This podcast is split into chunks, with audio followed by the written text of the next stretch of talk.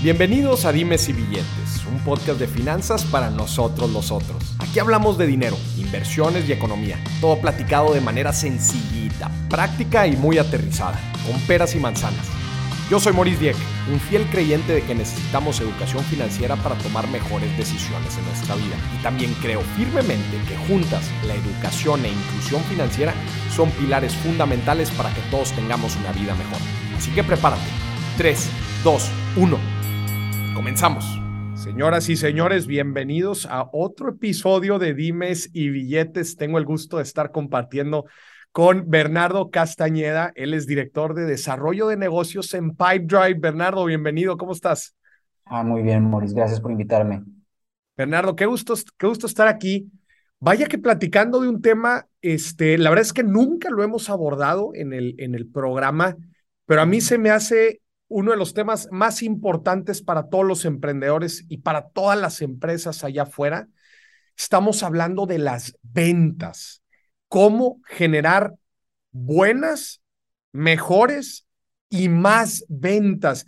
Fíjate, Bernardo, que yo constantemente en mis, en mis conferencias y en mis cursos, yo hablo y, y digo que las ventas es el indicador más importante en un negocio si tú quisieras revisarlo rápidamente, ¿verdad? No te, oye, si igual no te quieres meter al detalle de un estado financiero, ¿no? Para ver específicamente los números, las ventas hablan por sí solo en un negocio, ¿no? Hablan de cómo se está operando, hablan también de la atractividad del mercado, qué tan atractivo es el mercado y obviamente las decisiones que se están tomando internamente para poder capitalizar este mercado, ¿no? ¿Qué, ¿Qué, opinas tú en general? Vamos a empezar con esa pregunta. ¿Qué te dicen a ti las ventas en un negocio? Bueno, las ventas son el motor de ingreso del negocio. Y que un departamento comercial esté bien estructurado, que un departamento de ventas esté generando ese cash flow para sostener y crecer la empresa, e, es la clave a tener negocios que sean rentables. Uh, definitivamente nunca lo he visto desde tu perspectiva del lado financiero. Yo me especializo más en la parte estratégica y táctica del, del, lado comercial. Pero definitivamente, si tú quieres ver si un negocio vale la pena, checa su balance de cuántas ventas, ventas han hecho en los últimos 12 meses y cómo ve esta trayectoria de ingresos, de conversión de, de conversión de prueba a cliente o de primer ingreso o de prospecto a cliente cuánto tiempo tardan en generar estas ventas y te vas a dar una idea muy clara del cash flow que vas a poder tener y cómo es que eso alimenta el resto de la organización. Fíjate que uno de los impactos más importantes que yo veo de las ventas es, por ejemplo, un negocio en una etapa temprana, ¿no? Cuando un inversionista está evaluando una empresa, pues ya ves que hay diferentes etapas. Oye, cuando es una idea, cuando ya está en, en proceso de validación o cuando ya está creciendo, es, es impactante cómo cambia la evaluación de un negocio por el simple hecho de tener ventas. No, claro. Muchas o pocas, olvídate si son muchas o pocas. El hecho de que ya tengas ventas en tu negocio dice muchísimo, otra vez por lo que platicamos, porque el, significa que el producto es deseable, porque la gente está dispuesto a pagar lo que estás pidiendo. Y, y, bueno, y como ya encontraste algunos clientes, seguramente allá afuera e inclusive en otros mercados puedes encontrar muchos más. Ahorita tú mencionaste algo bien importante no, no todo el tiempo estamos acostumbrados a ver las ventas como algo sistemático, ¿no? Como algo de, de una forma, valga, valga la palabra, formal dentro de nuestro negocio. Vaya que, vaya que un departamento de ventas conlleva cierta estructura, cierta sistematización. ¿Qué te ha tocado ver a ti afuera eh, relacionado a esto? Esa es una pregunta muy interesante. Si la quebrantamos en partes, a ver, lo primero que comentaste, el proof of market, la prueba de que tienes algo que el mercado quiere y que verdaderamente, pues bueno, puedes entregar sobre tu propuesta de valor, puedes entregar sobre tu promesa, es sumamente importante. Si nos vamos a, la, la, noción de crossing the chasm y esta curva que tiene del consumidor, dar ese primer salto de la idea que tienes en tu mente a un producto en mercado que ya compraron es esencial.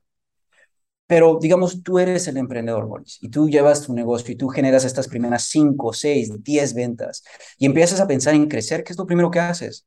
Vas y contratas uno o dos vendedores, personas que se dediquen profesionalmente a vender y piensas, ah, ya, ya lo logré. Estos chavos van a llegar, vienen con un montón de experiencia y ellos van a poder aplicar esa, esa experiencia y llevarme de 50 a 200 clientes y de ahí voy a poder contratar más, etc. Y te haces estas ideas, ¿no?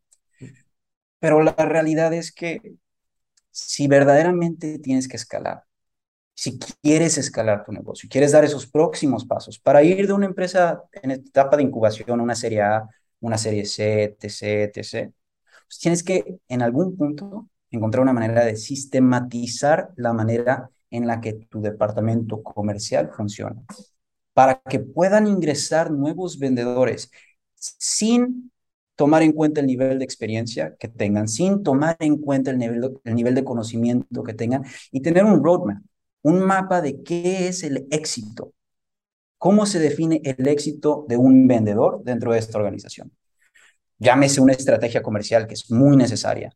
Definir bien cuáles son tus canales. El próximo paso, cuáles son los procesos, cuáles son los flujos de trabajo dentro de esos procesos y cuáles son los KPIs, los indicadores que vas a estar midiendo para saber que verdaderamente funcione. Al vendedor lo pones en una posición muy buena para poder seguir creciendo, para poder seguir escalando. Y a ti como directivo de la empresa, como socio, como fundador, bueno, tienes una herramienta que te permite controlar y escalar el crecimiento de una manera mucho más confiable y mucho más segura. Y te hago la pregunta, ¿no? Tú estás invirtiendo en una empresa, Maurice, y digamos que tienes dos, dos ejemplos. Tienes un departamento que está llegando a sus metas, pero que no sabe ni cómo. Que cada vendedor hace las cosas a su manera, cada vendedor tiene su propia estrategia, su propia cartera, nadie se comunica o tienes una empresa en la que tienen una estrategia comercial, una serie de procesos, bien definido cómo se trabaja y cómo se lleva el producto al, mercado. ¿En cuál de las dos vas a invertir? Claro, en, en, la segunda. Y fíjate qué interesante que mencionas esto, porque eh, creo que en, en todo el la, etapa temprana de crecimiento de un negocio, esas son digamos, la formalización de los diferentes departamentos, ¿no? El crear, justo esto que mencionas, el crear procesos, el crear indicadores, el crear responsables y todos los procesos de rendición de cuentas y obviamente las herramientas para que la gente pueda desempeñarse de la mejor manera, es algo importantísimo. ¿Cuándo es el momento correcto?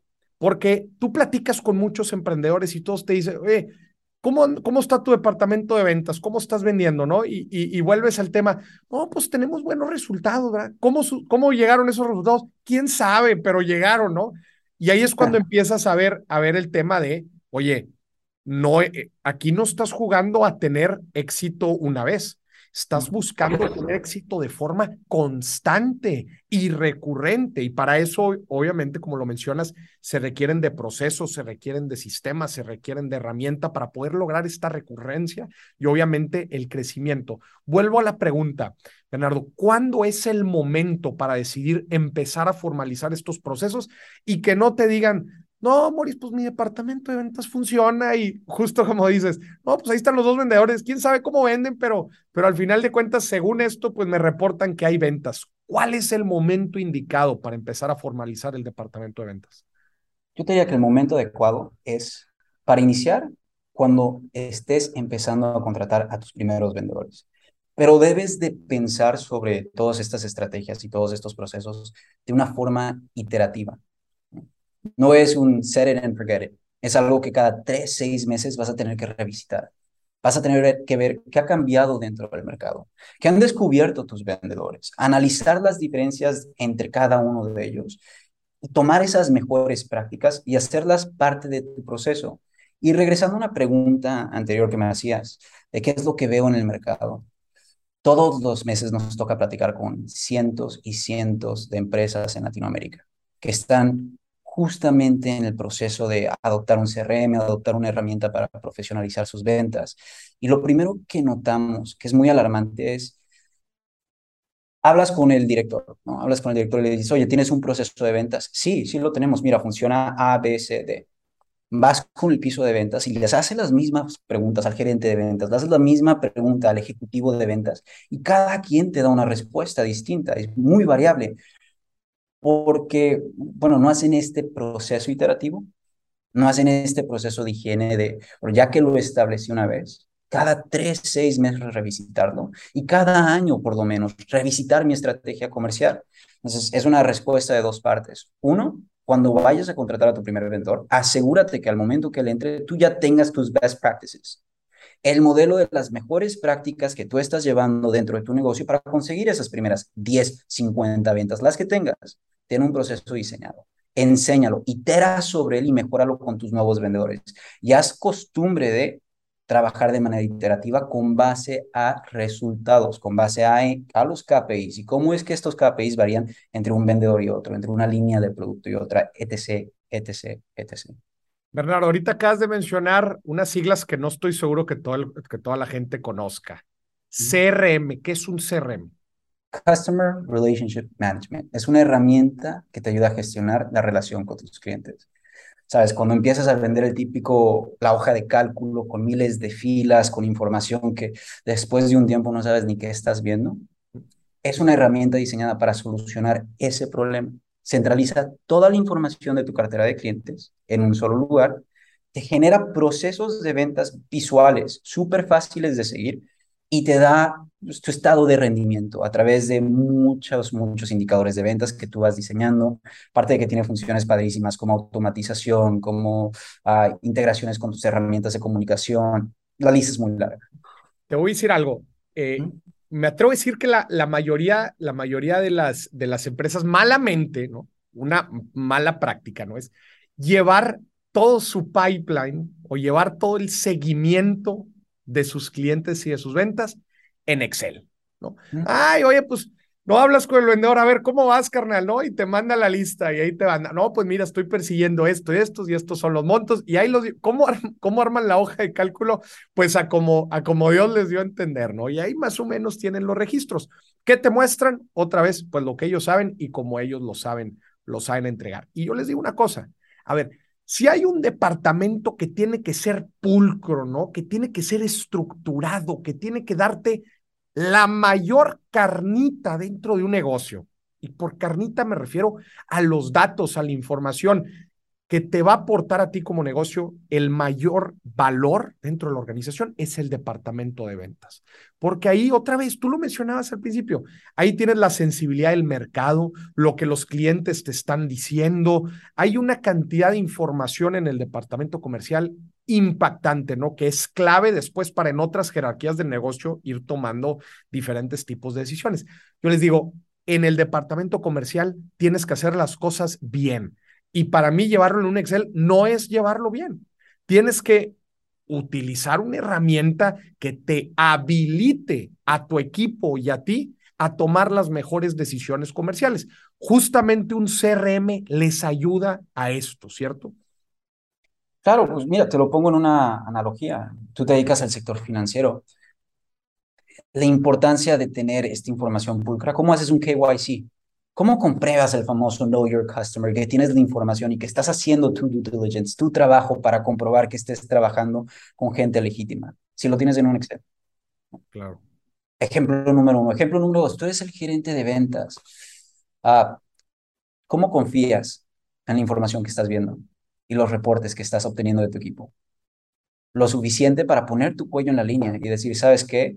Esta es la predicción de ventas, sí vamos a llegar a nuestra meta por esto, esto y esto, y de repente todo se cae debajo de, de tus manos porque la información está. Uno de los problemas principales es que los gerentes no confían en la información de ventas que ellos tienen, por ende no lo utilizan para tomar decisión.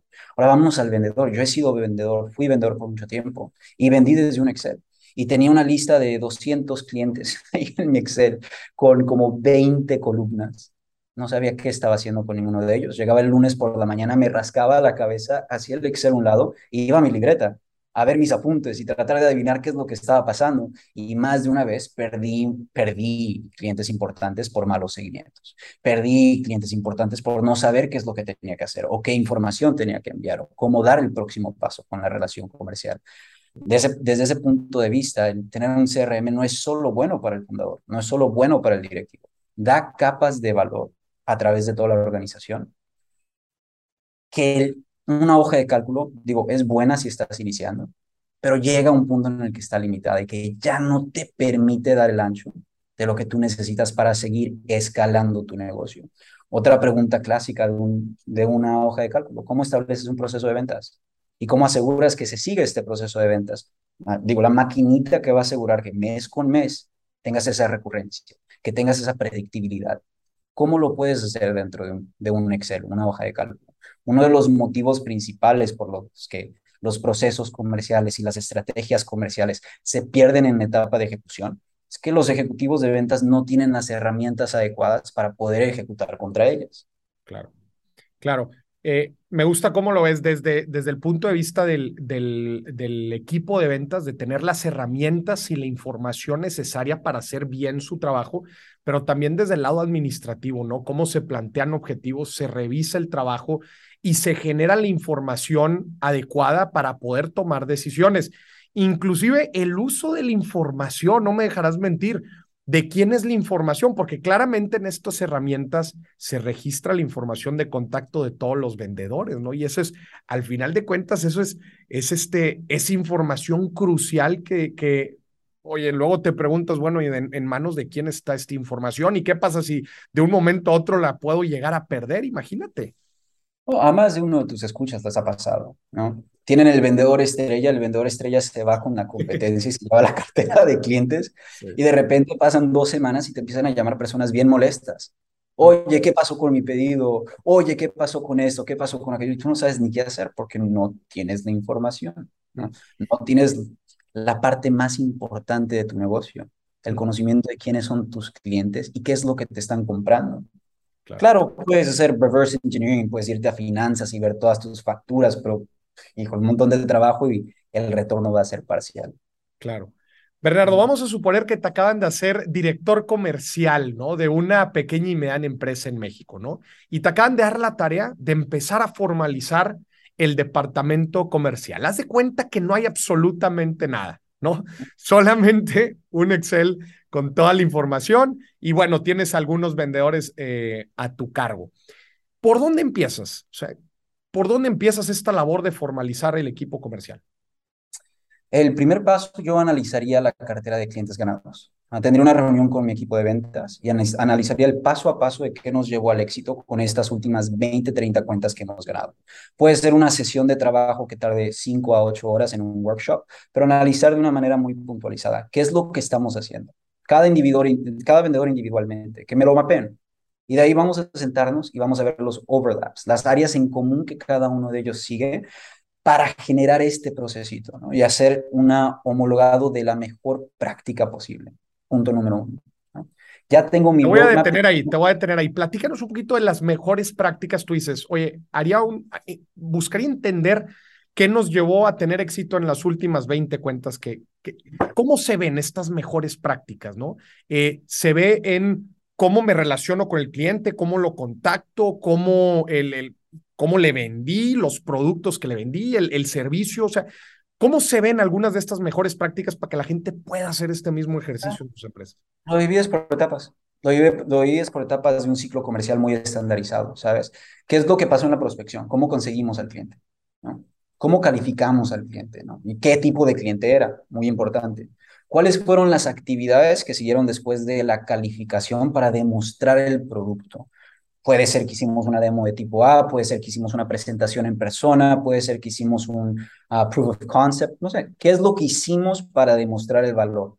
¿Cómo comprobamos ese valor? Y por último, ¿cómo negociamos el cierre? ¿Cómo es que llevamos esta cadena de pasos por cada una de las etapas, etapas genéricas clave del proceso comercial. Entonces mapeas, mapeas, el proceso comercial a detalle y cómo es que llevaron a cabo sus actividades y obviamente los éxitos y pues las cosas que tampoco salieron bien para compartirlos con el equipo. Muy bien, ¿qué sigue? La segunda parte es entender quiénes son estos clientes. Yo como director comercial, lo que haría es levantar mi teléfono levantar mi teléfono y tener reuniones con cada uno de esos 20 o 30 clientes para entenderlos personalmente. Y al mismo tiempo, esto va a estar sucediendo en un rango de una o dos semanas, simultáneamente empezar a hacer sombra.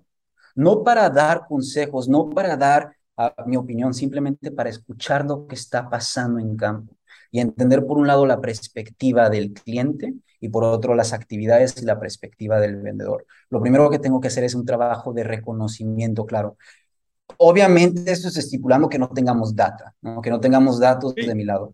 Sí, no, claro, estamos, te acaban, te acaban de poner como director comercial y te voy a decir algo, me encanta esto que mencionas. Porque una de las principales críticas que yo le hago a muchos empresarios es la separación que han hecho a lo largo de los años de la calle, del cliente. Es decir, por un tiempo los empresarios fueron muy buenos, imagínate, eh, me ha tocado mucho verlo, ¿no? Son muy buenos para entender la industria, el mercado de hace 10, 15 años. Y luego les preguntas de ahorita y te dicen, no, no, no, chécalo con, con los vendedores, ellos, ellos te saben decir, no, no, no, no, no, a ver, pero tú, ¿qué pasó contigo? ¿Por qué te separaste del mercado? Si te separas de esa, si, si pierdes esa sensibilidad, ¿cómo vas a poder estar tomando otras decisiones a nivel gerencial o directivo? Entonces, me encanta lo que dices, tú como director comercial, agarrar el teléfono, no, no, que, que no te vengan a decir misa a los vendedores, no, no, no, a ver, yo quiero escuchar al cliente. Excelente recomendación. Lo vería, la, la otra parte de añadir a eso es, 15 años es mucho tiempo. Moris, ¿qué ha pasado en los últimos cuatro años en México? Dos, en los últimos ¿Qué ha pasado en los últimos dos? ¿Cuántos cambios han sucedido? Por eso yo digo, tu estrategia, trabájala por lo menos una vez al año. Tus procesos, revisítalos tan siquiera cada trimestre, porque el mundo está cambiando sumamente rápido. Y de la parte de la calle, definitivamente, tienes, si tienes que hacer el trabajo de, de, reconocimiento, tienes que hacer el trabajo de reconocimiento, claro, y tiene que ser un trabajo constante, iterativo. Del otro lado, como te comentaba, si no tengo datos duros del equipo de ventas, lo que voy a hacer es ir con el departamento de finanzas y que me den una corrida de ingresos qué es lo que ha ingresado de qué clientes, para poder hacer el parte aguas de clientes nuevos y clientes existentes y cuál es la estrategia de venta contra cuál es la estrategia de reventa, que son dos temas muy distintos, porque cada uno debe de tener su estrategia, cada uno debe de tener sus prácticas, sus mejores prácticas, sus procesos, etc., etc. De ahí voy a jalar mi información y por último, voy a escuchar y voy a atender a los clientes que perdimos. Te agarras una lista de 100 clientes perdidos, te ocupas tres días levantando tu teléfono y haciendo llamadas y preguntándoles, oye, hace unos días estabas interesado en esto, te suscribiste, te platicamos lo que quieras, ¿no? Pero por algún motivo no compraste, cuéntame, ¿qué es lo que pasó? Y te pones a escuchar dónde están las fallas, no del vendedor, porque el vendedor tiene ese sesgo, tiene esos sesgos cognitivos, esos sesgos personales que van a ser muy difícil de cambiar. O ceguera de taller. ¿No? Ceguera de taller, llevan haciendo eh, lo mismo todo el tiempo que no logran ver. Me encantan estos dos puntos, me encantan. Todo el valor que podemos sacar de una lista de facturación, ¿no? Entender qué le vendimos, a quién le vendimos, por cuánto le vendimos, toda la carnita de un histórico, obviamente entre más historia tengas, este, mejor, pero toda la inteligencia de negocios que puedo sacar de, esta, de estos datos es súper, súper valioso. Y ese ejercicio que acabas de decir ahorita, el, el simple y sencillamente, oye, márcale a todos los perdidos, ¿no? Todo lo que perdimos, por qué fue, las principales razones y obviamente tratar de sacar, de sacar conclusiones. Muy bien, entonces. Todo esto, solo para terminar, todo esto te lleva a tres líneas de acción. ¿Cuál es el outcome? ¿Cuál es el resultado? Vas a tener un proceso de ventas mapeado. Vas a tener un ICP, un ideal, un cliente ideal, ¿no? Y de ahí vas a poder microsegmentar contra tu cliente más frecuente, más común, el área de bateo donde estás bateando más duro. No tienes que hacerle, no tienes que golpear cada swing que venga hacia ti. Que diga, no tienes que hacer un swing contra cada pitch que venga hacia ti. Tienes que ser muy selectivo. De ahí yo termino con una estrategia microsegmentada de dónde son las zonas donde nosotros ganamos, ganamos más frecuente y ganamos más dinero. Y enfoco mi equipo de ventas a atacar ese tipo de cliente dentro de esa industria con el proceso que establecimos. Y de ahí, cada mes, iterar, ver qué es lo que está funcionando, qué es lo que no, analizando datos. Obviamente después de haber implementado un CRM para poder ver estas métricas. Claro, antes de, antes de entrar a esa parte, a ver, me llamó mucho la atención eso que dijiste. Entonces, tú estás diciendo que pueden llegar clientes potenciales que, le, que les digamos, oye, muchas gracias, pero no. Claro. Definitivamente. Hay clientes, a ver, te pongo una en la lista de balance, te llega un cliente que te va a generar 10 mil pesos de, ingresos, pero te va a costar 15 mil pesos atenderlo, entre todo el proceso del evento y toda la lata que va a hacer. O tienes la oportunidad de perseguir a 100 clientes en los que cierras con una tasa del 20% y que cada cliente tiene un valor de 100 mil dólares, o perseguir 100 clientes en los que tienes una tasa de cierre del 10% y que te generan 2 mil dólares cada uno. Tienes que ser muy selectivo porque si estoy en una pyme, mis recursos son limitados. Y como tengo recursos limitados, quiero, quiero focalizarlos muy específicamente.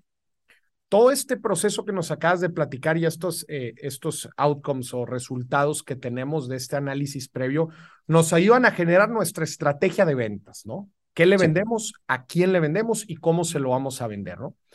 Y después nos podemos apalancar de una herramienta que nos ayude a, otra vez, hacer todo esto mucho más eficiente y nos provea a nosotros pues de las herramientas necesarias para poder hacer mejor nuestro trabajo, ya sea si estás en la parte directiva o si estás en la parte en la parte de ventas. A ver, para que la gente se lo imagine. O sea, ¿cómo es una herramienta de un CRM? O sea, ¿es una plataforma? O sea, ¿cómo es ya muy tangiblemente?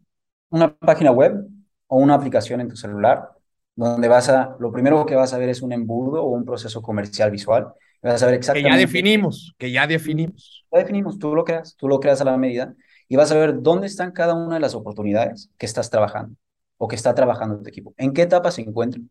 Y cada una de esas, si tu equipo es eficiente, va a tener próximos pasos definidos. Vas a saber en qué etapa están, cuáles son los pasos que se han tomado y cuál es el paso a seguir de la venta. Ese es tu panel de control operativo principal. En la parte trasera vas a tener una lista de clientes y empresas con las que has trabajado con toda su información histórica. Aparte vas a tener una sección de reportes que se van a estar alimentando en tiempo real. Morris, no sé si alguna vez te ha tocado ver que uno de tus clientes pase ocho horas creando el mismo reporte cada mes con información nueva. Sí evitar eso, ya pre, prehecho, se alimenta en tiempo real, le haces, clic en refresh y te olvidas. Tienes los datos a la mano para poder tomar las decisiones.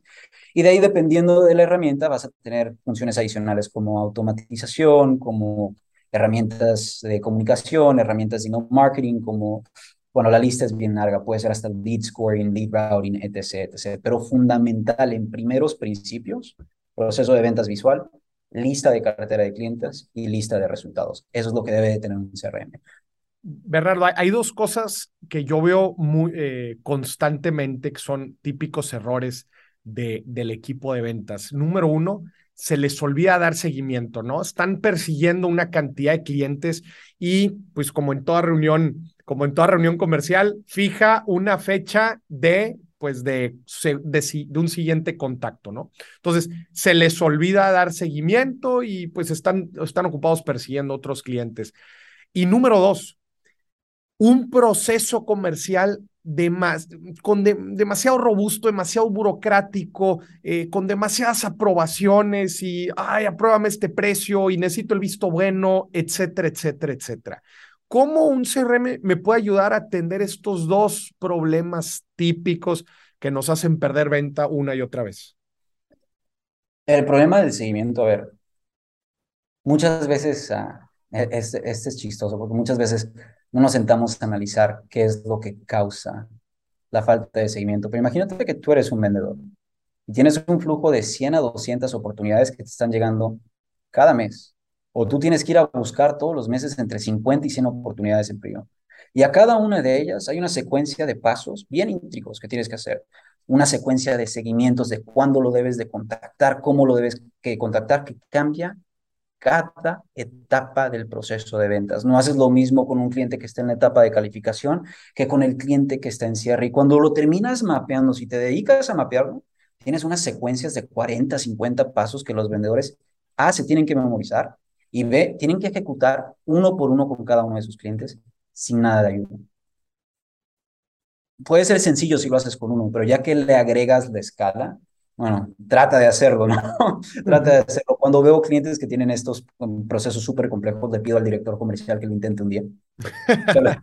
Ejecútalo, llévalo a campo, ¿no? Yo no te voy a criticar, pero vas a ver lo difícil que es. Y es la belleza de la tecnología. A ver, si tu herramienta tiene una capa de automatización, tú puedes automatizar el paso a paso para que solito se programen los seguimientos. En algunos casos, como mensajes de WhatsApp o mensajes de correo, que solitos se envíen estos mensajes y que al vendedor nada más le aparezca el recordatorio, que porque Juanito está en etapa X y lleva tres días dentro de esa etapa y no te ha contestado tu último correo, el día de hoy le toca una llamada. Y tú como vendedor nada más tienes que estar viendo cuál es tu próximo paso. Y conforme los vayas cumpliendo, se vayan definiendo por ti. Bueno, eso hace que el trabajo sea mucho más fácil, sí, y mucho más redituable, porque el vendedor ya no pierde el tiempo programando cada una de estas actividades, que son pequeños costos ocultos, ¿no? Tres minutos programando un seguimiento acá, cuatro minutos redactando un correo ahí, que al final de cuentas lo multiplicas por las oportunidades que manejan al mes y las veces que tienen que hacer esto y es un montón de tiempo. Claro. Entonces, una herramienta como esta se puede conectar con otras, otras herramientas de apoyo y automatizar así, o sea, a nivel WhatsApp y correo. Sí, así es. Órale. Sí. Y te dejan los procesos súper fáciles de ejecutar. Ahora, cuando nos vamos a la segunda parte de tu pregunta, ¿no? Esta parte de los Vistos buenos y aprobaciones y todo ese rollo. Debes de preguntarte el por qué están ahí. En algunas industrias son necesarias. A ver, en la industria financiera tienes que hacer el chequeo de KYC, tienes que saber quién es tu cliente y tienes que cumplir con ciertos parámetros. También con la industria de seguros. Si es por un tema legal, si es por un tema de industria, que tiene que estar la información ahí, excelente.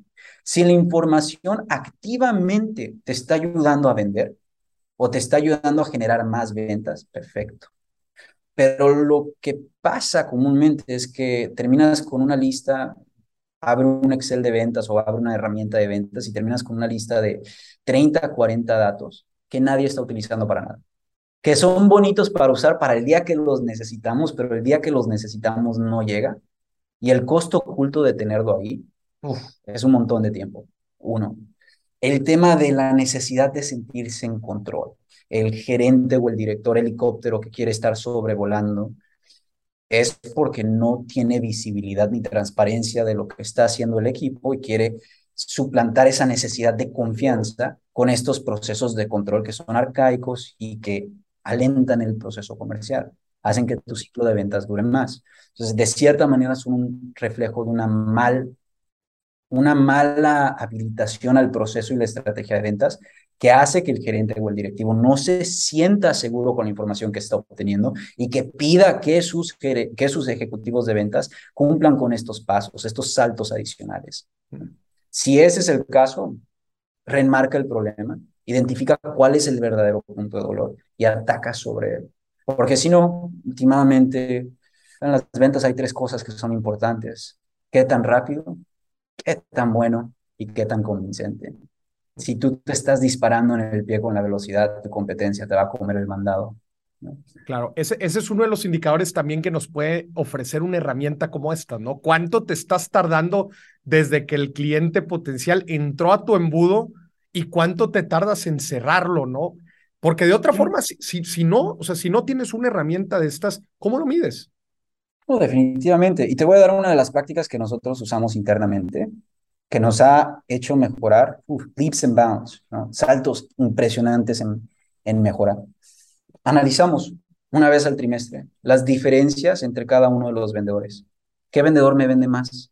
¿Qué vendedor me vende más rápido? ¿Qué vendedor me vende más caro? Y ya que los aislamos, vamos y platicamos con ellos y observamos cuál es la diferencia al proceso, cuál es la diferencia al segmento del cliente, qué es lo que ellos hacen que es único. Con base a que descubrimos esta cosa única, la implementamos dentro del proceso y le damos pellejo con el juego al ejecutivo. Le decimos, ¿sabes qué eres? Esto es genial. Qué bueno que lo descubriste. Ahora, una de tus tareas, si quieres seguir creciendo, quieres mostrar liderazgo, quieres lograr este liderazgo en ventas, probemos implementándolo con el equipo comercial. Enséñale al equipo comercial en hacer efectivo. Y esto nos ha dado dos cosas muy importantes. Primero, una cadencia de mejores prácticas constante.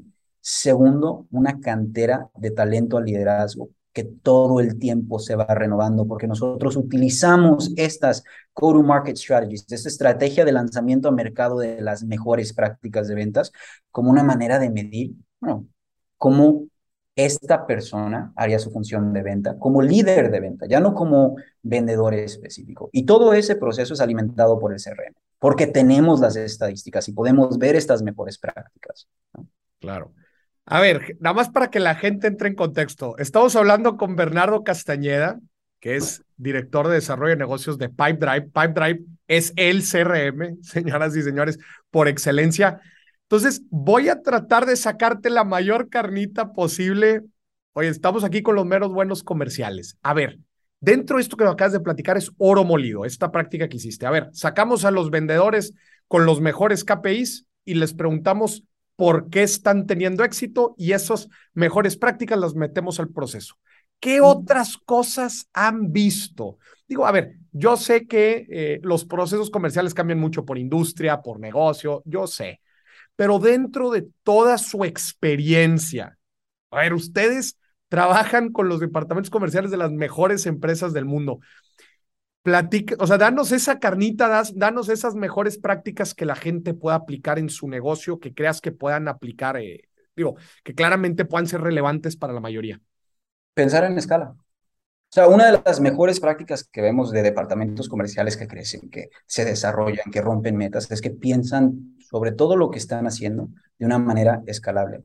No es cómo pego un home run en la temporada, es cómo pego un home run cada partido de la temporada, ¿no? Es cómo es que sistematizo mi éxito para que pueda ser recurrente, para que pueda ser predecible, para que pueda ser escalable. Eso fundamentalmente es la base del éxito de una empresa comercial que está creciendo. Si dependes de si dependes del lobo solitario que tiene su proceso, pues ¿qué pasa cuando se va el lobo solitario? Si dependes de, ah, soy el mejor producto del mercado, ¿qué pasa cuando llega un competidor con un mejor producto? Soy el producto más barato, si ese es tu diferenciador, híjole, ah, no va a durar mucho tiempo, no puedes durar más de seis meses, un año como el producto más barato. Debe de haber un valor agregado constante dentro de tu empresa, que vaya más allá de tu producto, que vaya más allá de tu precio. Michael Porter lo dijo mucho antes que yo, una persona mucho más inteligente. Una de las mejores poleas competitivas es el conocimiento interno de tu empresa. El knowledge curve, la curva de aprendizaje que tú tienes y cómo puedes construir con base en esa curva de conocimiento, cómo puedes construir y escalar ese conocimiento al resto de tu organización lo más importante que puedes hacer para asegurar que tengas escala comercial, que tengas éxito repetido dentro del área comercial, que se ajuste constantemente. Me gusta esa parte, o sea, desde, partimos desde la mentalidad eh, que, se tiene que tener al momento de, de, generar este departamento comercial, pero ¿qué, qué, qué consejos muy, muy prácticos? Ahorita yo te robo algunos que has mencionado. Mencionaste el de oye, por lo menos replantear tu estrategia comercial una vez al año, pero darle seguimiento mensual o trimestral. Mencionaste ahorita lo de encontrar estas eh, mejores, los mejores, los que te están generando los mejores resultados y sacarle las mejores prácticas a cada uno. ¿Qué otro tipo de, qué otro tipo uno muy bueno, uno muy bueno es crear un embudo de recuperación. De cada 100 clientes con los que yo hablo, tal vez uno lo tenga, pero hablemos de un buen equipo de ventas. Un buen equipo de ventas tiene un 30% de tasa de cierre. ¿no? Ese es muy 30% buen equipo. de bateo. 30% de bateo. ¿no? Hablemos que uno de tres lo cierran, pero ¿qué pasa con los otros dos? Se pierden, ¿no? Y normalmente se van a esta caja perdida que se alimenta el equipo de marketing, que a veces hace nutrición, lo que tú quieras, pero no tienen un proceso sistemático para poder reaperturar la venta. Y en el transcurso de un año, ¿no? estas oportunidades se acumulan, son bastantes. Ah, te, doy un ejemplo. Te voy a detener ahí, te voy a detener ahí. Entonces tú dices, un buen departamento comercial te cierra uno de cada tres. Un muy buen departamento comercial, sí, uno de cada tres. Si estás abajo, algo tienes que hacer. Depende porque puede ser de tu estrategia. A ver, si tú, si tú juegas una estrategia que estás yéndote para una valoración de bolsa y que se basa con base a crecimiento de cartera de clientes sin importar la eficiencia del crecimiento, pues no, tú diluyes tu estrategia de marketing, metes un montón de, de leads, bajas tu tasa de conversión, pero estás mostrando tu estrategia. estás dispuesto a tomar la pérdida. Es una pregunta estratégica un poco más amplia. Pero si nos vamos a mejores prácticas, ¿no? Una de las que la mayoría de los equipos no vuelven a ver es todas esas oportunidades que se pierden las reasignas a otro vendedor y ese vendedor inicia con una llamada de control de calidad. Hola Maurice, ¿cómo estás? Habla Bernardo de Firetrade. Te llamo para hacer un control de calidad sobre nuestros procesos de venta y entender un poco de qué es lo que sucedió cuando tú probaste nuestra herramienta. Te puedo robar unos minutos de tu tiempo. Algo así de sencillo y de ahí una secuencia de cuatro preguntas. ¿Qué te llevó a buscar un CRM? ¿Lograste solucionar el problema que estabas, que estabas tratando de solucionar? ¿Sí o no? Si no, ¿por qué no? Si el motivo está dentro de tu zona de bateo, ¿estarías dispuesto a volver a intentar? Te sorprendería, pero una de cada diez oportunidades te va a decir que sí. Y nuestra tasa de bateo interna de esas oportunidades recicladas es el 10%. 10%, de oportunidades. De, la de las que nos dicen que sí. De los que nos dicen que sí, 10% cierra. Ya. Si lo tomas en cuenta, ¿cuál es el impacto que eso tiene sobre tu cartera de clientes? Pues bueno, son 10 clientes más de cada 100 que estabas perdiendo. Y, deja tú, deja tú el negocio que generas, la inteligencia que generas. Obviamente, los otros nueve no te, van a, no te van a comprar, pero toda la carnita que te van a compartir, oye, te va a dar a ti suficiente información para poder replantear, mejorar tu oferta de valor, tu proceso comercial, etcétera, ¿no? Otro low-hanging parecido, otro low-hanging parecido es que tener un proceso sistemático para pedir las tres R's, referidos, referencias y recompra. La mayoría de los equipos de ventas que nosotros vemos lo dejan al ahí se va. Ahí mi vendedor lo va a hacer cuando tenga tiempo, pero el vendedor nunca tiene tiempo. Normalmente cuando les llegan referidos es porque el cliente que cerró le presentó al cliente interesado, ¿no? Pero creas un proceso establecido. Creas un día al mes, el día de las tres R's, y ese día van a levantar el teléfono y le van a marcar a todos los clientes que lleven más de tres meses con nosotros o que lleven más de X periodo con nosotros y le vas a pedir o que te dé un referido o que te dé una referencia o ver si hay una oportunidad de venderle algún otro producto. Todo con algún tipo de incentivo que, lo, que lleve al cliente a querer tener esta conversación, claramente. Pero ahí es otra mina de oro que la mayoría de las empresas comerciales están dejando a un lado por enfocarse en el canal principal. Y la última es tener canales tener canales de alianzas estratégicas, desarrollarlos tan temprano como puedas. Y digo, sé que se suena muy difícil de hacer, pero a ver, si eres un arquitecto, crea una alianza estratégica con una empresa que está promoviendo cierto tipo de producto en tu zona, que cuando ellos tengan un cliente interesado en este producto, tú seas el arquitecto que lo sabe instalar y tú seas el arquitecto al que ellos recomiendan. Tan sencillo como eso. Crear cadenas de alianzas que te generen una fuente de prospectos adicionales y por último tener un sistema de nuevo sistemático de prospección. No solo depender del inbound, no solo depender del outbound, tener más de un canal que te esté generando estas oportunidades.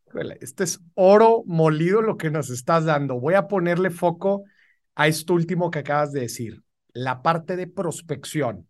A ver, contexto, gente, prospección es cómo vamos allá afuera a encontrar a los clientes y es la etapa la primera etapa dentro de nuestro embudo de ventas, ¿no? El, cliente, digamos, más frío y que tú buscas tener, pues, la mayor cantidad porque se va a ir filtrando a lo largo de todo nuestro embudo. Eh, tú mencionabas que, por ejemplo, una herramienta de CRM, eh, nos puede ayudar eh, con diferentes estrategias, con diferentes canales para aumentar. Al final de cuentas, todos los negocios quieren aumentar sus ventas, ¿no? Entonces, si quieres aumentar tus ventas, pues tienes que aumentar tus esfuerzos de, de prospección. ¿Qué herramientas o cómo nos puede ayudar un CRM? Digo, ya entendimos que el CRM nos ayuda a darle seguimiento, a, a, entender el proceso, a tener la información, a tener todos los registros de nuestro proceso de ventas. Pero, pero háblame del principio, o sea, ¿cómo le hacemos para atraer más y mejores clientes. ¿Un CRM nos puede ayudar? Hyper tiene cinco herramientas que te pueden ayudar con eso. Tenemos una base de datos de más de 300 millones de personas, en las que están segmentadas por empresa, por puesto, por país, por sector, por industria, y tenemos el número de teléfono, el correo electrónico, información de contacto adicional, que tú puedes hacer clic en dos botones. Creas un filtro. Yo estoy interesado en personas que trabajan dentro del sector financiero en México en empresas de tal tamaño. Y estoy buscando a tal puesto, haces clic y nosotros te damos una lista. Y aquí están tus prospectos. Ah, o sea, esa base de datos ya la tiene Pipedrive. Ya la tenemos. Aparte, tenemos integraciones con LinkedIn que te permiten facilitar el flujo de comunicación entre LinkedIn y tu CRM. Ese es el segundo. Oye, se la rifaron, o sea, o sea, armaron ustedes su red social ahí interna de todas las de posiciones interesantes del mundo. Y esa información, esa información confirmada de contacto. Si nosotros te damos un dato y no funciona, tú lo marcas como que no funciona y nosotros lo borramos de la base de datos. ¿no? Porque ya sabemos que no es un comunicado esa, Esa sí, que, esa sí que no me la sabía. Está impactante eso. O sea, tú al tener Pipedrive ya tienes acceso a esta base de datos que tú vas a poder contactar. Claro, claro, definitivamente. Y está en todo el mundo todos los países del mundo. Si tú quieres buscar clientes en Honduras, have at it. Quieres buscar clientes en China, adelante, vete a China. Donde tú necesites buscar clientes, tenemos más de 300 millones de, de empresas y personas dentro de este listado. Está bien pasado de lanza ese rollo, güey. Entonces, a ver, esa es, una, esa es, una, de las herramientas de prospección que ofrece Pipedrive, ¿no? El, aquí está esta base de datos. Te podemos integrar con tu LinkedIn y facilitar el flujo de información de LinkedIn al CRM y del CRM a LinkedIn de una manera muy ágil para que puedas convertir esas oportunidades que tienes en LinkedIn en mucho más y no dejarlo nada más con el mensajito que les mandas al, al, momento de invitarlos o al momento que aceptan tu invitación a ser parte de tu red, ¿no? Esas es dos. La tercera, tenemos herramientas para tu página web. Tenemos un chat proactivo que al momento que alguien visite tu página web, ¡pum! les aparece la conversación, los califica por ti. Si es una oportunidad calificada para venta, los manda un chat en vivo con un ejecutivo de ventas o les permite uh, automáticamente agendar una reunión o les permite llenar un formulario para que alguien de tu equipo los contacte, te da acceso a toda esta información. Tenemos otra herramienta que mide todas las personas que llegan a tu sitio web, todas las empresas más bien, que llegan a tu sitio web, las rankea y las rankea con base al nivel de interés de esa empresa. ¿Qué páginas visitaron? ¿Cuánto tiempo pasaron en estas páginas? ¿Dónde hicieron clic? Esto les va dando valor. Y tú terminas con una lista de tal vez 40 empresas que entraron a tu página web este mes, que mostraron un montón de interés. Y ya tu trabajo es nada más perfilar quiénes son las personas que podrían estar interesadas en mi empresa para llamar. Pero, pero la herramienta te las categoriza automáticamente automáticamente ellos te dicen, aquí, la herramienta te dice, aquí está la lista de empresas, no es de personas, es de empresas. Si el Internet está ligado a una cuenta empresarial, nosotros lo vamos a saber, lo vamos a filtrar, lo vamos a rankear y te vamos a decir, 10.000 empresas entraron, de esas 10.000 aquí están calificadas de la más interesada a la menos interesada. Esa es la tercera opción que tenemos. Uh, la Cuarta herramienta que tenemos para prospección, pues es todo el tema de conexión con redes sociales, con WhatsApp, con ah, todas estas herramientas que puedes utilizar para generar prospectos por ti mismo. Y la quinta, sumamente importante, muy poco uh, utilizada en la región latinoamericana, mi experiencia, automatizar el proceso de prospección. Que cada vendedor tenga 50 prospectos que tienen que pasar por un procesito de 13 contactos sobre un periodo de un mes y que la herramienta paso por paso los vaya avanzando en qué de van, cuál es la actividad y que conforme el vendedor vaya cumpliendo esas actividades, simplemente vayan progresando sobre esta cadencia ya determinada que te genera oportunidades de ventas reales y que tú puedes ir monitoreando y mejorando poco a poco. Entonces, esos son cinco que nosotros tenemos que te pueden ayudar. Ya. Qué fregón, Bernardo, porque muchas veces, eh, digo, lo que escucho una y otra vez de la gente es, ¿cómo le hago para aumentar mis ventas? ¿no? ¿Cómo, cómo le hago para crecer, para llegar a diferentes mercados? Qué fregón que, ponen todas estas herramientas al alcance de la gente para que ahora sí no haya excusas para seguir metiendo otra vez dentro de este, de este funnel, de este pipeline de, ventas, pues a, más clientes, ¿no? Oye, y pensando, pensando un poco en... Eh, que en, en el administrador de, de, estas herramientas, ¿no? En el directivo, en el, en el, en el director de, del departamento comercial. ¿Qué tipo de reportes son, son, son, crees tú, los, los más valiosos que pueden obtener de este tipo de herramientas? Puedes crear reportes a la medida. Nosotros tenemos una plantilla de por sí que te damos con los 13 KPIs que vemos que se utilizan más comúnmente que es el flujo de prospectos, el flujo del proceso, el tiempo a venta, las razones de pérdida, los ingresos, las proyecciones de ingresos, la categorización de productos. Todo eso ya lo tenemos predefinido en una herramienta que tú nada más entras, le haces clic en el refresh y te aparece. Puedes construir reportes a la medida con base a KPIs. Generas un KPI, lo estableces y nosotros lo medimos por el resto del tiempo. Mm. Uh, y lo padre de esto es que, pues, bueno, lo puedes compartir por medio de un enlace inteligente y esa persona a la que se lo compartes va a tener acceso a la información superficial del reporte, es decir, las estadísticas, cuando quiera lo puedes deshabilitar cuando tú quieras también. Entonces, el famoso reporte que tienes que compartir con marketing o con alguien más de la empresa, lo generas en un enlace lo envías y ya te olvidas. Mientras tengan el enlace, ya no tienes que hacer ese proceso una y otra vez. Todos los KPIs son 100% personalizables. Uh, puedes usarlos para comparar tiempo, también puedes generar objetivos y metas con base en ellos. Uh, lo fundamental es un análisis de embudo. Yo lo que siempre recomiendo es un análisis de embudo y segmentar este análisis de embudo por tres dimensiones. Tiempo, vendedor y categoría de producto. Si tienes muchos canales de venta, si eres una pyme ya tal vez más mediana y menos pequeña y tienes varios canales de venta, también diversificarlo por canales de venta y también por zona geográfica. Esos son los adicionales que puedes hacer. Okay. Pero yo haría un análisis de embudo. Esa parte del análisis del embudo ahorita que mencionaste, tiempo, eh, vendedor y cuál era el otro? Mira, los básicos es tiempo, vendedor y línea de producto. Ok. No es lo mismo vender una propiedad para una casa que vender una propiedad para un desarrollo industrial. Ya. Tu línea de producto va a variar mucho en la manera en la que se vende el producto. Y ya cuando eres una empresa un poco más grande, ¿no? Geodistribución, ¿no? por países o por estados, como tú lo quieras ver, uh, por canales de, comer de, comercialización, tu inbound contra tu outbound, contra tus channel partners, contra tu canal de reventa, etc. etc. Claro. Buenísimo. Oye, y otra cosa que, que siempre me llama la atención de estos eh, procesos dentro de las pequeñas y medianas empresas es que luego la gente no sabe, no sabe eh, no sabes si está cometiendo algún error y pues bueno, si no sabes que no sabes, pues está, está cañón, ¿no? ¿Qué, qué, qué, ¿Qué errores constantes ves que comete la gente dentro de su departamento comercial?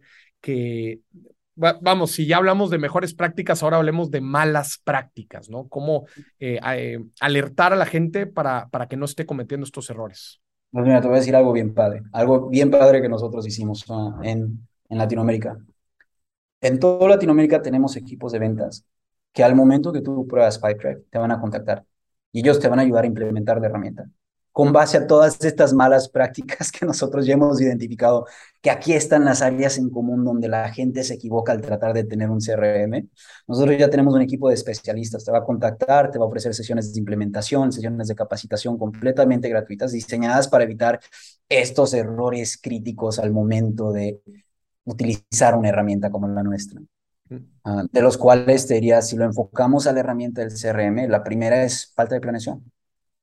Entran a buscar un CRM porque escucharon que Juanito tiene un CRM y ellos también quieren intentarlo y no logran entender las dimensiones del proyecto en el que se están embarcando. Porque sí, no les voy a mentir, tener un CRM sí es levantar una piedra grande, ¿no? Pero la piedra se tiene que levantar. Una cosa es entrar sabiendo el trabajo que tienes que hacer y teniendo una estructura diseñada para poder hacer este trabajo. Eso es uno muy común, falta de planeación. Uh, la segunda es falta de buying, ¿no? Es, lo vende desde el punto de perspectiva de la persona que está comprando y no del usuario final. El usuario final del CRM es el vendedor y el vendedor tiene que tener motivos por querer usarlo, porque si no, ¿qué es lo que va a pensar? A ver, ¿por qué voy a utilizar esta herramienta en la que el director me va a estar viendo cada cosa que yo haga y me va a estar microgestionando? Y pues no, no le das incentivos crear una capa de incentivos adecuados para que ellos tengan piel en el juego y quieran jugar el juego. El tercero clásico, clásico es change management. Falta de un proceso de gestión de cambio, porque implementar una herramienta de este tipo no solo impacta ventas, impacta al equipo de marketing que está alimentando los embudos de ventas, impacta al equipo financiero que recibe las solicitudes de facturación, que recibe las solicitudes de, de del equipo comercial, al igual que al equipo de entrega de producto. Tienes que tener un plan de change management bastante ágil. Y lo último, ¿no? Es, las personas llegan pensando que es un like for like, ¿sabes? Que es, mi Excel ahora va a vivir en una plataforma y eso es lo que es un CRM. No es un like for like, no es lo mismo. Tener eso en mente y pensar que el CRM es un catalizador para reinventar la manera en la que tu equipo vende, te habilita a tomar ventaja de muchas de las funciones que si tienes la mentalidad equivocada cuando entras en esto, te va a dar miedo intentar. Porque tú quieres lo familiar, lo que ya estás acostumbrado a hacer, no quieres el cambio. Claro. Oye, te voy a parar en el punto dos, que se me hace, híjole, porque a mí, te voy a ser sincero, a mí me ha tocado vivirlo que luego los vendedores cuando tratas de implementar una herramienta como esta, lo primero, justo como lo dijiste, lo primero que dicen es, ah, ahora me vas, ahora me quieren estar checando cada paso que doy, todo lo que estoy haciendo en mi día a día, y lo ven como una herramienta burocrática y al final de cuentas ni la terminan usando y el proyecto muchas veces, desgraciadamente, por esto no logra el éxito. ¿Cómo envolver cómo convencer a que los vendedores en realidad lo usen? Primero, haz que al usarlo su trabajo sea más fácil. Elimina pasos de su proceso. Haz que la automatización mande los correos por ellos. Haz que la automatización cree los recordatorios por ellos. Y que ellos nada más se le lleguen en la mañana, abran su computadora y sepan, ah, tengo que marcarle a fulanito, Juanito y Perenganito. Y todo ese trabajo que ellos hacían manualmente, se les vaya. Parte número uno. Parte número dos, hazlos parte del proceso. Es como si alguien llega a decirme que tengo que hacer las cosas así porque así es la nueva manera de hacerlas y ni modos, yo no voy a querer ser partícipe de. Pero si alguien llega y me dice, oye, ¿sabes qué, Bernardo? Tú eres un excelente vendedor y quiero que seas partícipe de este proyecto en el que vamos a rediseñar nuestros procesos comerciales para que funcionen con un CRM. Y como tú eres uno de nuestros mejores vendedores, eres parte del equipo A, quiero que seas partícipe en crearlo con nosotros y que nos ayudes a diseñarlo para que las personas que estén en tu rol a futuro puedan ser tan exitosas como tú. De nuevo, esa mentalidad de aperturar avenidas al liderazgo y crecimiento. Muy importante, porque si de repente tienes a 15 vendedores y ven que los 4 o 5 mejores vendedores de tu empresa están utilizando esta herramienta y están a favor de la herramienta y les está dando resultados, bueno, como que por dónde van a ir, ¿no? Y por lado de los vendedores, lo estás diseñando con base a lo que les funciona. Les estás ayudando a tener una herramienta que les habilita las mejores prácticas. Y la tercera, nunca olvides, ¿no? Un vendedor trabaja por dinero, crea un sistema de incentivos que se alinee con la implementación del CRM. Tal vez no sea tu incentivo principal, pero hazlo divertido. Incentiva el hecho de que utilicen esta herramienta y mézclalo dentro de tu compensación de ventas. Claro, qué importante es hacerlos parte, ¿no? De, de, de todo, es, de tanto de la utilización como de la arquitectura de la misma, ¿no? Del diseño de, de la misma para que la vean, como tú dices, como una herramienta que habilita su trabajo y no como un, no como un... Te doy unas estadísticas duras. A ver, si tú creas, si tú utilizas Pipedrive con sus funciones de automatización, te vas a ahorrar el 42% de tu trabajo y vas a poder incrementar tu cartera de clientes bajo gestión por 98%. Es una estadística probada de más de nuestros 100 mil usuarios. O sea, te, ahorras casi la mitad del jale te ahorras casi la mitad del jale y, y aumentas tu efectividad en un casi 100%. Y el usuario promedio de Pipedrive mejora su tasa de ventas 28% en su primer año con nosotros. Si tú estabas cerrando 20%, bueno, después de un año con nosotros, sin cambiar nada más que implementar un CRM que funcione con la mentalidad de poner el vendedor primero, pues vas a estar cerrando 25.6% de todas las ventas. Qué chingón. Antes, antes de pasar a la última pregunta, Bernardo, le voy a, le voy a platicar a la gente que tenemos eh, una colaboración con Pipedrive. Pueden ver la liga justo aquí en la parte de, de, la descripción del episodio para que prueben. Ahorita nos va a platicar, ahorita nos va a platicar Bernardo de los diferentes paquetes que tienen y, y, cómo es que pueden hacer uso de ellos en su, en su empresa. Última pregunta, Bernardo. Seguimos aquí en el escenario en que te acabamos de ser director comercial de, de una pequeña y mediana empresa. Ya hablaste con los clientes, ya definiste la estrategia, ya implementaste esta herramienta platícanos cómo se ve el día a día dentro, de, dentro del departamento. Cada cuándo te juntas con, tus, con, tu, con tu equipo de ventas, cómo defines, digo, así a grandes rasgos, cómo defines su compensación y cómo le reportas a tu director, a tu director general. ¿Cómo se ve ya ahora sí el día a día del departamento comercial? ¿Qué tan grande es el equipo? Vamos a poner que es un equipo de alrededor de 20 vendedores. Ok, lo primero que tengo que hacer es una capa de gerentes. Yo no voy a poder, yo no voy a poder liderar a 20 personas de una manera efectiva. O, o contrato nuevas personas para tomar roles de liderazgo o preferiblemente los crezco de adentro. Meto una estructura de tres gerentes bajo seis vendedores aproximadamente y mi equipo de trabajo directo son esas tres personas que reportan a mí, más un analista de datos, que me va a estar dando análisis, me, está, me va a estar dando información puntual, y una persona de operación de ventas que va a ayudar a los vendedores a facilitar el cambio, facilitar sus procesos, ayudar a encontrar esas áreas de mejora y proactivamente ejecutar contra ellas. Llámese contenido, llámese capacitaciones, lo que tú quieras. ¿no? Primero, creé mi equipo que me va a ayudar a escalar de una manera continua. Con este equipo de trabajo tengo scrums diarios, una secuencia de Scrum de 15 minutos en la que vemos en dónde estamos trabajando, cuáles son los proyectos importantes. Trabajamos sobre proyectos para cada uno de los equipos, proyectos enfocados a mejorar. Pero tú te juntas solamente con estas tres personas. Todas las mañanas para nuestro Scrum matutino. De ahí, por equipo de ventas, yo voy a tener una reunión semanal en la que voy a estar como oyente. Voy a tener una reunión mensual con toda la área comercial y mi trabajo, en parte con los vendedores, va a ser una función adicional de de vez en cuando, de vez en cuando por vendedor, pero va a ser una práctica bastante constante de dos o tres veces por semana voy a estar haciendo sombra.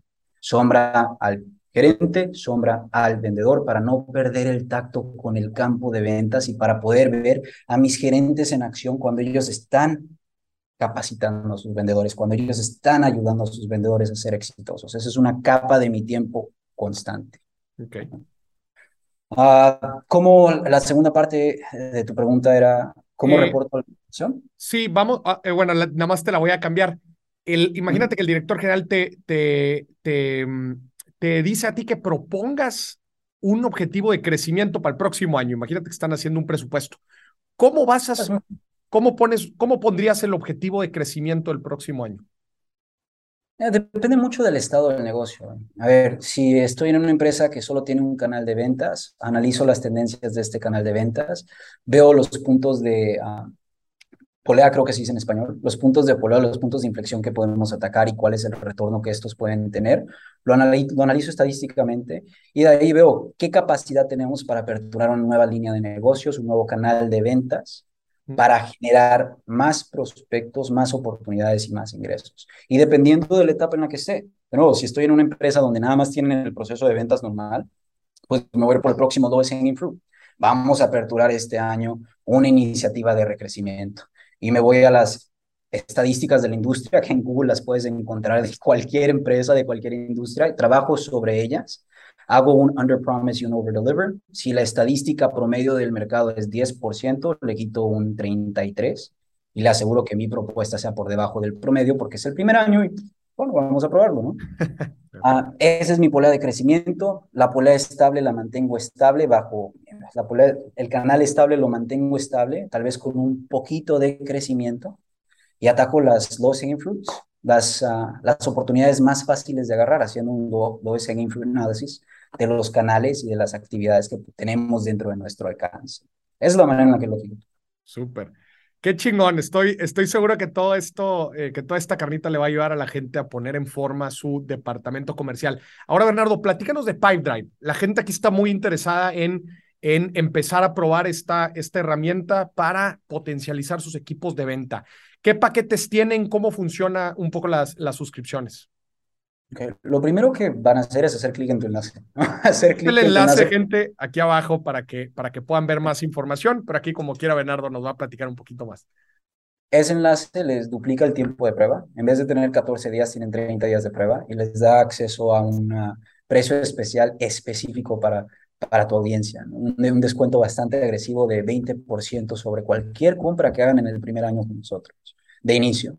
Pero lo importante es que les da una prueba de 30 días. En un mes, tú puedes lanzar un producto mínimo viable, tú puedes lanzar un proyecto piloto para ver si el CRM es la herramienta adecuada para ti. Y va a estar de, tu lado nuestro equipo comercial diseñado para ayudarte a implementar un CRM.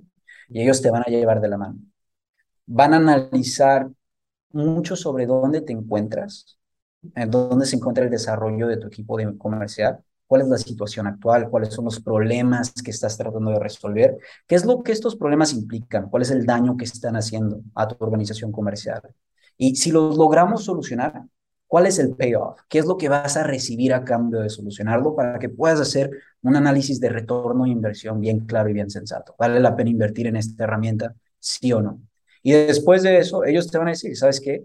Eres el fit adecuado para nuestro plan esencial eres el fit adecuado para nuestro plan avanzado, nuestro plan profesional, nuestro plan enterprise, y te van a justificar el por qué. Te van a decir, estas son las funciones que vamos a estar utilizando, te van a habilitar a solucionar estos problemas, y por eso creemos que es la mejor opción para ti y ya te toca tomar la decisión. Nuestros precios van desde, dependiendo del país en Latinoamérica, porque tenemos diferentes países en Latinoamérica, de diferentes precios en diferentes países de Latinoamérica van desde 12 dólares al mes hasta 100 dólares al mes, dependiendo del plan y dependiendo del país. Ya, buenísimo. Importante que se dejen apapachar por el equipo de Pipedrive para que los acompañen este mes eh, de prueba. Gente, no se vayan a la página directo de Pipedrive, denle clic a la liga aquí para que puedan, eh, para que puedan aprovechar estos beneficios. E importante lo que dice Bernardo, o sea, si, si, si no se sienten seguros de, del rumbo o de que si estén haciendo las cosas correctas, des, déjense apapachar por el equipo que los va a ir guiando paso a paso para que puedan eh, aprovechar la herramienta al máximo, ¿cierto? Y es un juego de escala. A ver, estos son chicos que se dedican profesionalmente a hacer esto. Todos los meses aproximadamente miles de personas llegan tocando nuestra puerta en Latinoamérica diciendo quiero probar su herramienta. Ellos se dedican a atender a esas personas día tras día tras día. Tienen un conocimiento muy amplio de cómo solucionar los problemas por medio de nuestra herramienta. Les pueden ayudar. Y si no es el momento adecuado para un CRM, ellos van a ser los primeros en decir eso. Era lo que te iba a preguntar. ¿Qué, qué, qué tamaños e industrias eh, les queda bien eh, la herramienta de Pipedrive? ¿Hay algún, hay, hay algún eh? Somos una empresa diseñada para pymes. Nuestro CRM está diseñado para pymes en específico, ah, con procesos de ventas complejos. Si tienes un proceso de ventas transaccional con un e-commerce, puedes utilizar Pipedrive, pero honestamente hay mejores herramientas para solucionar el problema de una venta transaccional. Por ende, las industrias a las que le van bien con nosotros son la industria financiera, la industria de consultoría, la industria de, um, de tecnología, le va súper bien a la industria de tecnología uh, con nosotros. Otra industria es el fintech, otra industria es los seguros y um, ¿cuál hay una que, ¿cómo se dice, cómo se dice mass, mass producers? Desde los que tienen sus fábricas y que producen en, en cantidad y que venden directamente. Mayoreo, mayoreo. Muchas gracias. A empresas de mayoreo. Son nuestras industrias más fuertes. Ya. Oye, ¿y algún tamaño? O sea, tamaño eh, de equipo de ventas, justo lo platicamos ahorita. No necesariamente. Digo, no somos una solución enterprise. Si tienes un equipo de ventas de miles de vendedores divididos en 15 países, no somos la herramienta para ti. Mm. No, no, no, no lo somos. Tampoco tenemos la capacidad de hacer un master, uh, un customer master data, una herramienta donde viva tu equipo de marketing y viva tu equipo de soporte y tu equipo de procurement y tu equipo de ventas y todas las áreas comerciales vivan en un solo lugar. No somos esa herramienta. Somos muy especializados en el área de ventas con algunas áreas ancillarias de marketing entonces, siempre y cuando no sea una venta enterprise, siempre y cuando tú quieras una herramienta enfocada en mejorar las ventas, ah, y yo te diría, eso es todo. El tamaño del equipo es bien importante. Bateamos muy bien desde 1 hasta 500 usuarios. Es una brecha bien grande. Claro. Ah, pero eso. Importante eso, de entre 1 a 500 usuarios.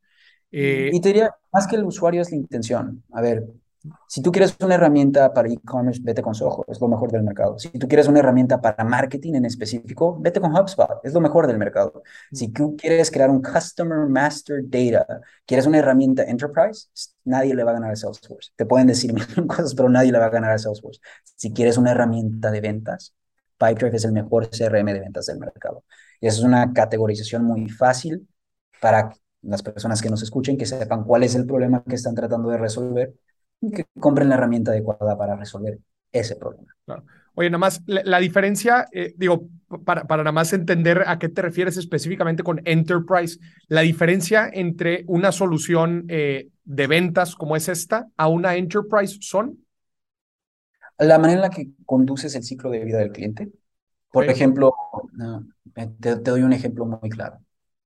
¿Quieres que el equipo de prospección quieres que el equipo de ventas, quieres que el equipo de finanzas, quieres que el equipo de procurement y que el equipo de entrega vivan todos dentro de esta plataforma, al igual que el equipo de marketing y que otras áreas de tu empresa, y que usen esta herramienta como tu punto principal para concentrar todos los datos de tu cliente.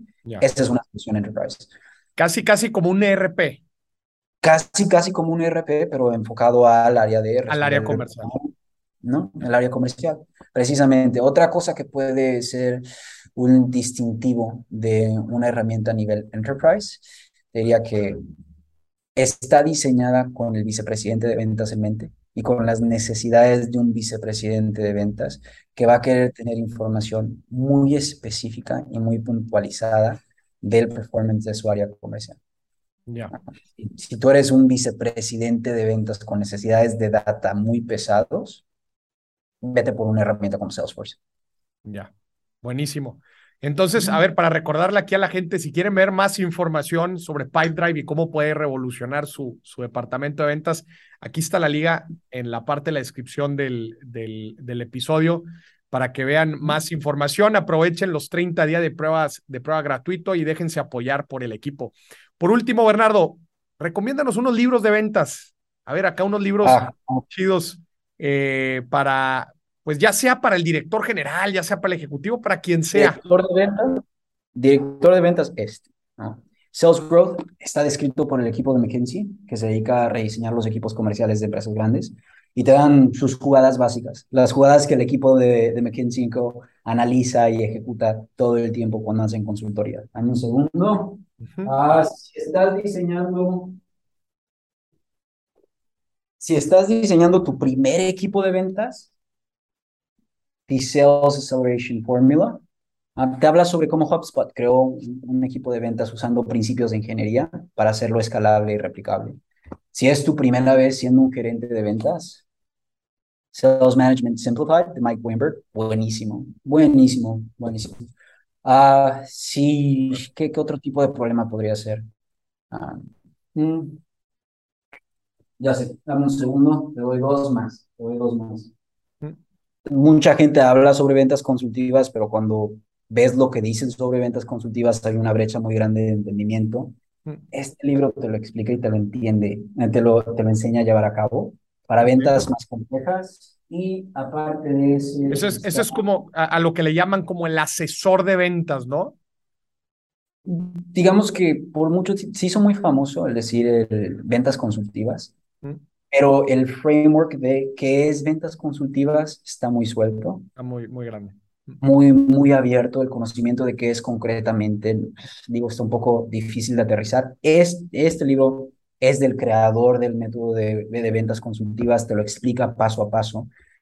Y fuera de otros procesos ya más específicos, digamos como spin selling, como the challenger sales formula, que son más tácticos, este te da un marco conceptual muy amplio al que puedes homologar cualquiera, cualquiera de estas técnicas de ventas, cualquiera de estas ah, de, estos estilos de ventas, vaya. Y el último que te recomendaría, digo que es interesante, es una muy interesante. Sales Strategy Playbook. Sales Strategy Playbook. No es sobre estrategia de ventas. es, es el primer disclaimer, pero trae aproximadamente 120 problemas típicos de los equipos de venta. Tú lo lees, identificas cuál es el problema que tienes y ahí tienes una solución de un equipo de consultoría de cómo atacarlo de una manera práctica y darte un marco de referencia para que no tengas que reinventar la rueda solito. Súper. No, hombre, Bernardo, muchísimas gracias por, por, todo lo, por toda la información, por todos los libros. Y bueno, gente, otra vez para recordarles, si quieren conocer más la herramienta de Pipedrive y cómo los puede ayudar a impulsar su equipo de ventas, está aquí en la liga, eh, la liga en la descripción. Gente, utilice la liga para que puedan aprovechar todos los beneficios. Bernardo, muchísimas gracias por acompañarnos. No, al contrario, al contrario. Gracias a ti. Ah, gracias por abrirnos el espacio para tener esta plática. Fue muy amena y muy interesante. No, al contrario, yo creo que eh, lo, dije a lo largo del, del episodio, eh, de las cosas que más le duele a la pequeña y mediana empresa es cómo volver su negocio escalable, ¿no? Cómo crecer. Y, y bueno, eh, para poder crecer, lo mencionaste tú también muchas veces, se necesita tener un mindset de cómo escalo el proceso comercial, el departamento comercial y obviamente cómo utilizo herramientas para habilitar a mi equipo y también yo como directivo, cómo eh, tener la información que necesito, ¿no? Para tomar las mejores decisiones. Así que, pues muchísimas gracias. No, no de. Y a todos tus escuchas, gracias por eh, estar acá escuchándonos hablar sobre ventas. Súper, que estés muy bien. Te mando un fuerte abrazo hasta Mérida. Adiós, igual, igual en Monterrey. Chao. Bye, bye.